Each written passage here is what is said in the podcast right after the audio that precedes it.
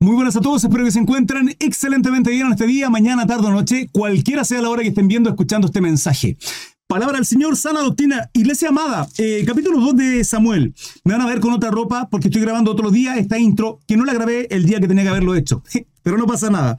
Eh, David es proclamado rey de Judá y se viene, se viene la guerra. Ya esto empieza a ponerse complicado.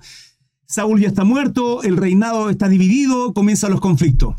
Hermanos, que sea de bendición para vuestras vidas. Segunda de Samuel capítulo 2 versículo 1. David es proclamado rey de Judá. Después de esto, aconteció que David consultó a Jehová. Fíjense que el común denominador, cada vez que, que David quiere hacer algo, que hay algo importante, consulta a Jehová. Yo lo he dicho y lo reiteraré constantemente. Mi versículo favorito, no sé cuál sea el suyo, mi versículo, hermano, desde, desde tiempo es Salmo 16.6, las cuerdas me cayeron en lugares deleitosos y es hermosa la, heredad que me ha tocado. Sí, es, es un es una versículo que, que, que, lo he vivido, que, que, es, que es mío, ¿sí? Es mi versículo. Doy gloria al Señor por ello. Pero este 2023 y todo lo que ha ocurrido durante cierto tiempo hasta este principio de 2024, el versículo 7 de ese Salmo 16 para mí ha sido tan revelador y tiene que ver con bendeciré a Jehová, dice David, que me aconseja. Es la parte A. La parte B dice, eh, bendeciré a Jehová que me aconseja y por las noches me enseña mi conciencia. La parte A, bendeciré a Jehová que me aconseja, es precioso porque nos revela cómo David, no teniendo pastor, cómo David, no teniendo iglesia, cómo David, a pesar de la circunstancia, busca el consultar a Jehová, el consejo de Jehová. Hermano, la intimidad en una relación, en una oración, por medio de nuestra relación con nuestro Padre, con nuestro Abba. Ese es el consejo, hermano, que yo quiero otorgarle y que siempre les digo. Nuestra relación para con Dios es tremendamente importante. Debemos aprender a buscar el consejo de Dios. Ciertamente, hay personas que nos pueden dar un consejo con sabiduría, un siervo, un varón, una dorca, una anciana también de parte del Señor. Pero el común denominador de, David siempre era esto. Después de que aconteció que David consultó, dice, después de que aconteció que David consultó a Jehová, iba, iba también delante de los sacerdotes. En ocasiones a través del efod, que es la vestimenta que tenían los sacerdotes, a través del turim también lo hacía, que eran unas piedras que tenían los sacerdotes. Eh, la primera instancia siempre lo hacía eh, en una relación cercana con, con, con Jehová Dios diciendo, subiré a alguna de las ciudades de Judá. Y Jehová le respondió, sube. David volvió a decir, ¿a dónde subiré? Y él le dijo, a Hebrón. Versículo 2. Hebrón es tremendamente importante, hermanos. Hebrón viene desde Abraham incluso, donde, donde es denominado el, el encinar de Mamre, está situado en Hebrón. Es una localidad muy importante. David subió allá y con él sus mujeres, Ainoam, Jezreelita y Abigail, la, la, que fue mujer de Nabal, el de Carmel. No sé si recuerdan esa historia, Abigail, muy hermosa y tremendamente inteligente, eh, sabia, de un hombre que era Nabal, que el tipo era testarudo. Tres, Llevó también David consigo a los hombres que con él habían estado, cada uno con su familia, los cuales moraban en las ciudades de Hebrón. Guerreros, aquellos que le acompañaron. Y vinieron los varones de Judá y ungieron allí a David por rey sobre la casa de Judá. Fíjense esto, hermano. Fíjense esto tremendo. Acá lo que ocurre, no puse el título. No puse el título. Podría colocar varios títulos a esto, pero podría resumirlo en unción o confirmación. ¿Por qué? Porque si no recuerdan mal, eh, David ya había sido ungido por Jehová. ¿sí? Jehová, a través de Samuel, en la casa de Isaí, su padre, llama a Isaí a todos sus hijos, ninguno de ellos era, y finalmente trae a David desde las ovejas. Siendo pastor, Samuel le unge como rey de Israel. Cuando ya había sido desechado Saúl. Sin embargo, David, siendo, siendo ungido, y atentos a esto, siendo ungido, vive un proceso, hermano, que es de arrancar por la enemistad de Saúl. Saúl se constituye enemigo de David, o más bien, Saúl constituye a David su enemigo. en una locura, en una paranoia, pensando que David era su enemigo, simplemente no lo fue, nunca lo fue, al contrario, lo honraba, lo respetaba. No levantó sobre él absolutamente ni un dedo. Era el ungido de Jehová, decía David. Y en dos ocasiones pudo haber tomado su vida y no lo hizo. Jehová le entregó en su diestra. Tuvo misericordia, uno de los atributos preciosos del rey David. Misericordia, hermano, para con el ungido de Jehová. Tenía el favor de nuestro Dios, ¿sí? Eh, ya había sido ungido. Cada vez que hay una unción, vino un proceso tremendo de prueba.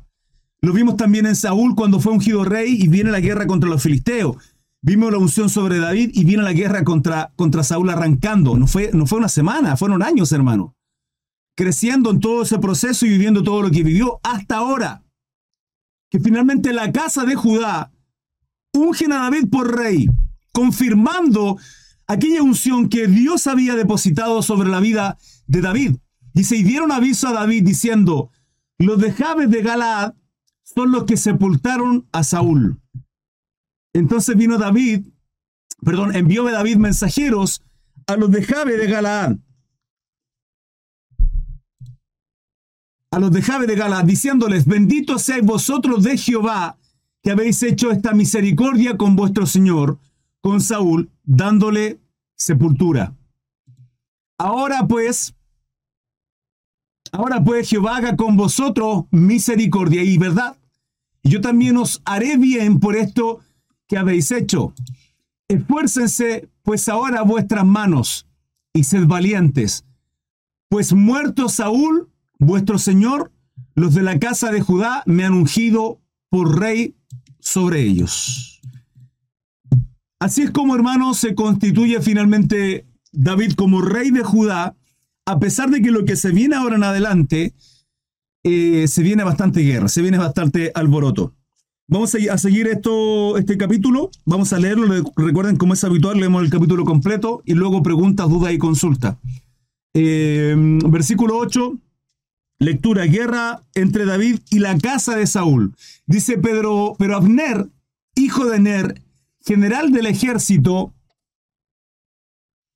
general del ejército de Saúl, tomó a Isboset, hijo de Saúl, y lo llevó a Mahanaim, y lo hizo rey sobre Galaad, sobre Jesurí, sobre Jezreel, sobre Efraín, sobre Benjamín y sobre todo Israel.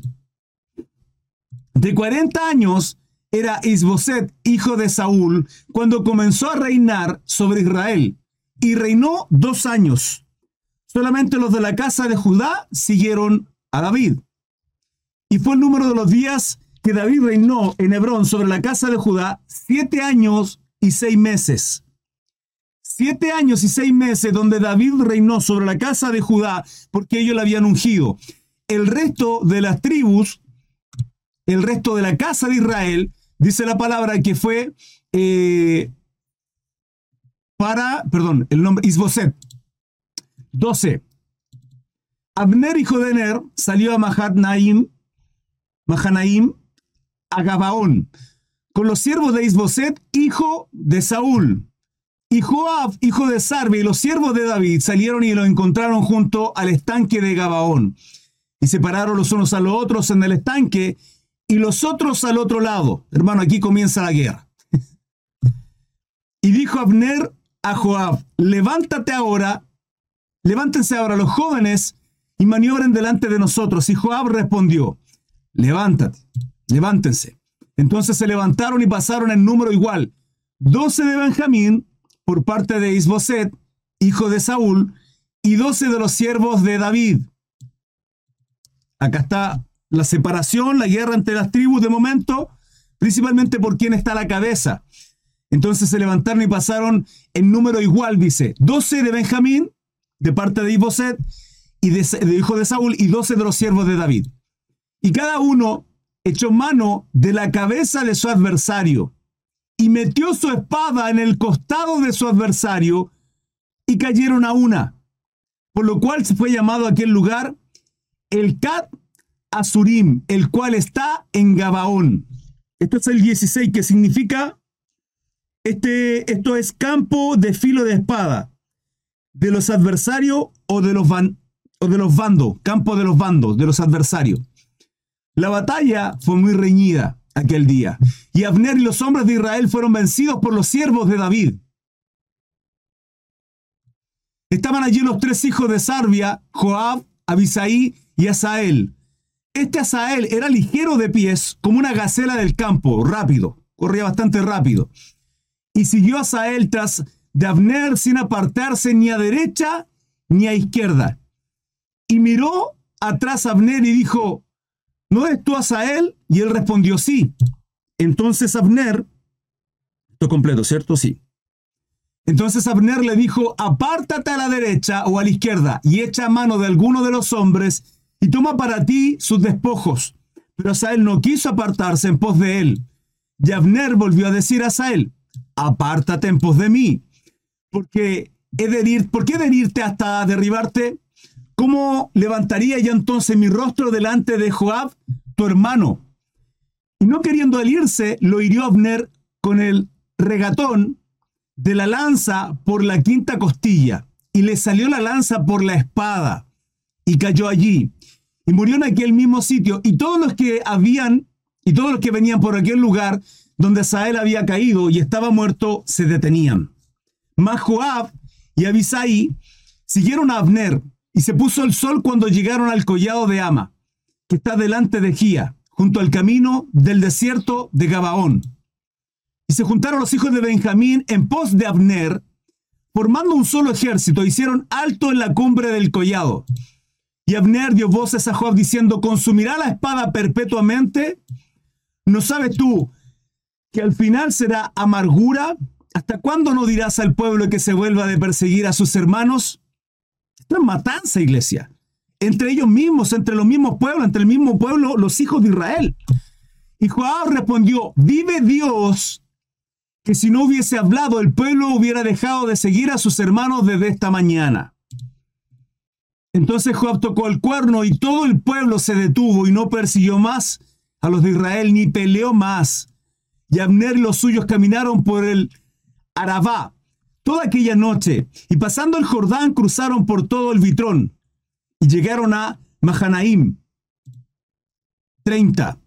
Joab también volvió a perseguir a Abner y juntando a todo el pueblo, faltaron los siervos de David, 19 hombres y Asael.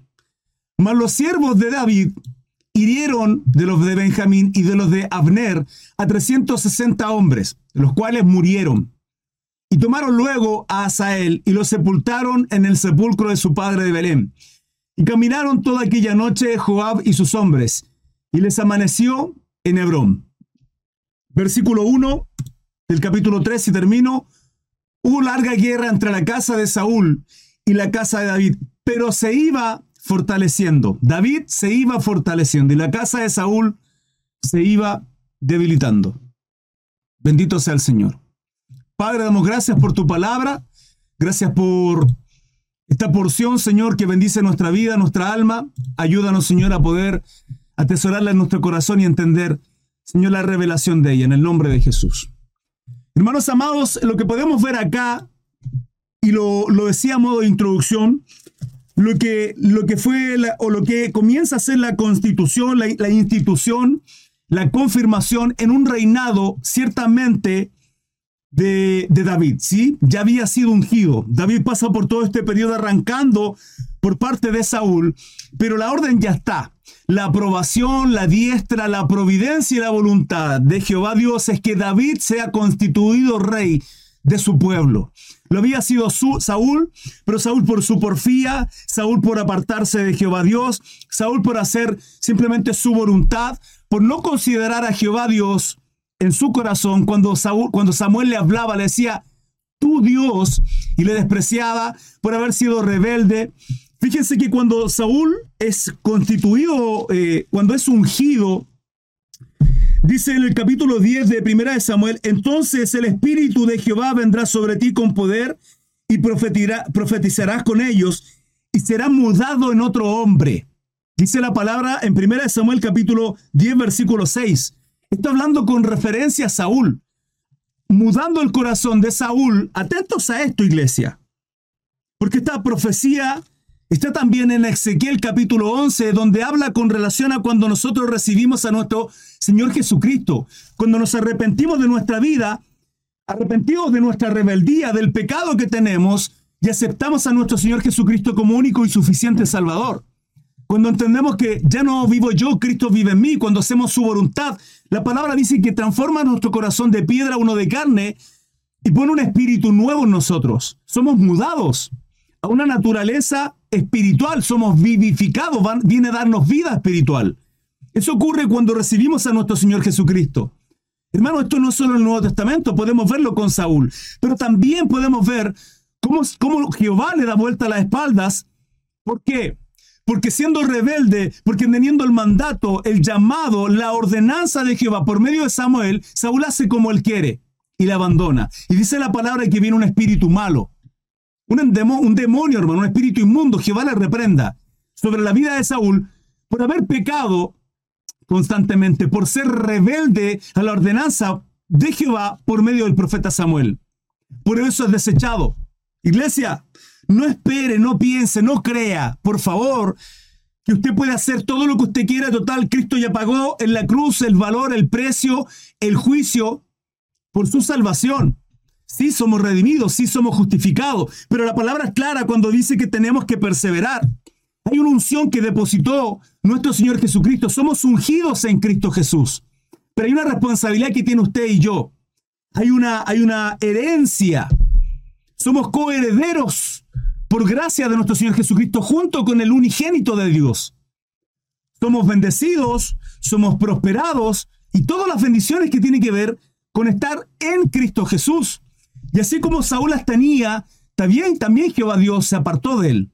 No es el único, lo podemos ver también en Sansón.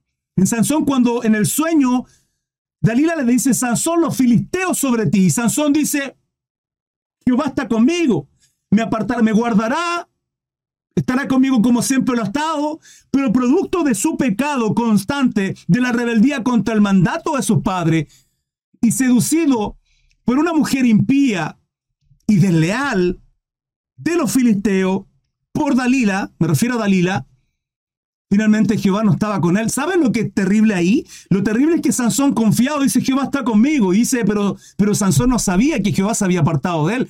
¿Saben cómo cómo Dios se aparta de muchos de nosotros cuando cometemos pecado, pecado, pecado, hermano, nos apartamos y nos secamos a tal punto que, que Él nos da vuelta a su espalda. Esto es bíblico, iglesia, esto no es nuevo, esto no lo estoy inventando yo.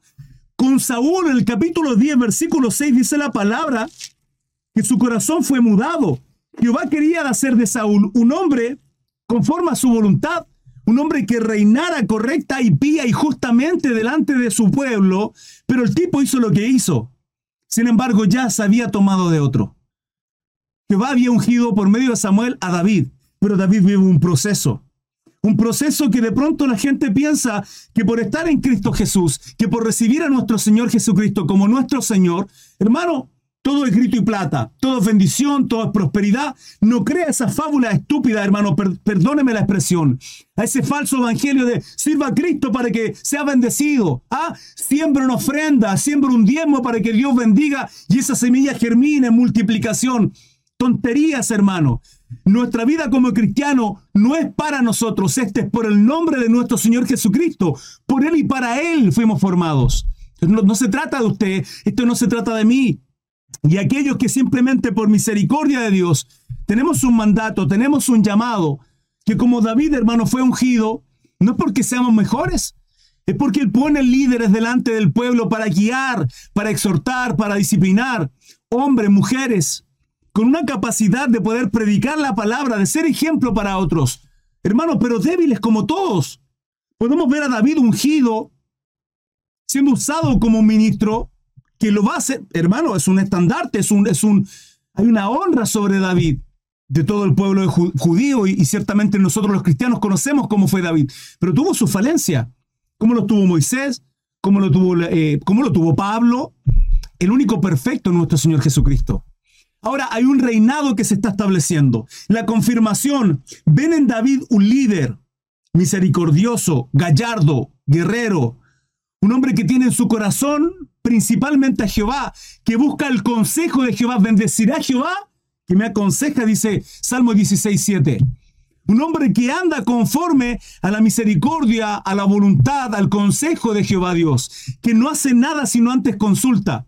Es por eso este tiempo de ayuno, es por eso este tiempo de oración que estamos viviendo y que seguiremos viviendo durante todo este proceso, hermanos.